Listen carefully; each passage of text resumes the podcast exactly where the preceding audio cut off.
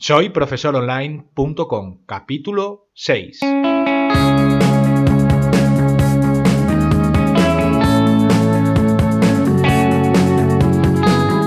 Bienvenidos al sexto episodio de este podcast para cualquier persona que desee compartir sus conocimientos y emprender al Internet al mismo tiempo, ganándose la vida con sus propios alumnos virtuales. Mi nombre es Héctor Abril y hoy hablaremos sobre por qué debemos generar contenidos como estrategia de partida.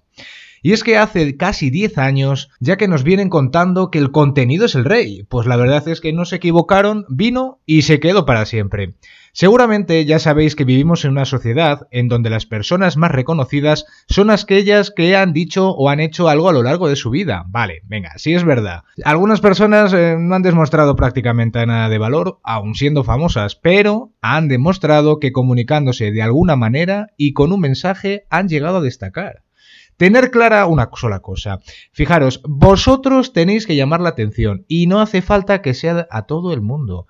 Siempre tener en mente que viviréis de un pequeño grupo de personas que consideran que sois expertos en vuestra materia y que os pagarán por vuestro conocimiento. Dicho esto, ahora vamos a centrarnos en el medio que nos compete, Internet. Damos por hecho que conocéis que en la red de redes hay muchísima información, pero de todo tipo. Pero es que nos debe preocupar. ¿Por qué? Muy sencillo. Porque todo el mundo tenemos nuestro público y afortunadamente no necesitamos miles de personas para sobrevivir de nuestro trabajo. Basta con unos cuantos afines a nuestras ideas. Además, afinaremos más nuestro saber hacer con el paso del tiempo y en virtud de lo que haya demandado el público, obviamente. Fijaros que muchas personas buscan a través de los buscadores, valga la redundancia, principalmente Google, y todos ellos leen unas pocas líneas de cada resultado que se muestran en las primeras páginas que nos devuelve tras una consulta. Francamente, hay que espabilarse e intentar atraer la atención para que entren en nuestra web. Por tanto, lo primero que descubrimos es que hay que ser persuasivos con todos los textos que escribamos. Esto es lo que denominan el arte del copywriting y que está en boca de muchos profesionales que se dedican a ello. Si os apetece, podemos hablar en otro capítulo sobre este tema. Pero ahora, si nos fuéramos por el lado más técnico, deberíamos pensar en Google y su algoritmo Google Panda, como así lo denomina. Este conjunto de operaciones sistemáticas analiza nuestro sitio web en busca de contenido fresco, inédito y de calidad de una manera muy humana ya que tiene cierta inteligencia artificial. Para haceros una idea, es capaz de detectar la calidad de un texto en virtud de las faltas ortográficas y la calidad semántica con la que está escrito. Desde luego, todo un crítico literario. Y esto es así por una sencilla razón. Muchos portales y webs en otra época se dedicaron durante mucho tiempo a generar de manera automatizada demasiados contenidos que carecían de ningún sentido gramatical y solo con el fin de estar bien posicionados, aparte de mostrar a los usuarios la publicidad cuando ellos accedían, que era básicamente su modelo de negocio. Hoy, desde luego, no vamos a entrar en técnicas de posicionamiento, pero sí os voy a decir que debéis de reflexionar cuando escribís algo en vuestro sitio web, ya que no solo debe de ser de calidad para el visitante, sino también que habrá que considerar a Google en algunos cuantos aspectos. Si os parece bien, ahora volvamos al punto donde mencionaba la importancia de generar contenido para dar a conocer tu calidad como formador. No solamente un buen texto es el medio para atraer a tu público objetivo. Piensa que afortunadamente tenemos otros sentidos. El oído y la vista son otros canales de recepción importantes, adicionales a la vista, obviamente, a través de los cuales podemos hacer llegar nuestros conocimientos. Mira, os voy a poner un caso muy sencillo. Este propio podcast es un mero documento sonoro donde os contamos nuestros conocimientos sobre un tema en cuestión. Acumulamos la información en un fichero MP3 que vosotros escucháis mientras que conducís, viajáis en transporte público, hacéis deporte y, ¿por qué no? Las labores domésticas. Cada cual es libre, ¿no? Pues mirar, pensar que hay una transcripción de contenido para el que lo prefiera leer tranquilamente en otra ocasión. Y además sirve para posicionar la web de soyprofesoronline.com en Google. Doble resultado. De la misma manera, un youtuber genera un vídeo con su cámara digital en la que cuenta algo y lo comparte con cualquier persona del mundo que se tope con él haciendo una búsqueda determinada. Pero es que no solamente es escribir un artículo, grabar un podcast o un vídeo como única clave. Aprovechar las redes sociales para daros a conocer es otro muy buen punto de partida.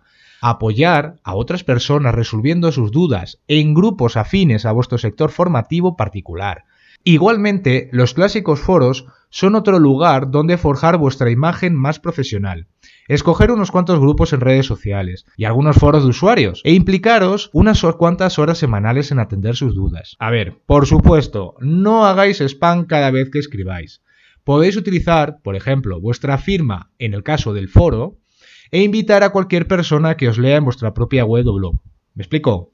Bien, dicho esto, si nos volvemos a la parte de crear contenidos de texto en nuestro propio site, debemos considerar algunos puntos de partida. Primero, centraros en escribir algo que tenga relación muy directa con vuestro público potencial. Si les recomiendas la lectura de varios artículos vinculados, seguramente pasen más tiempo dentro de vuestra web.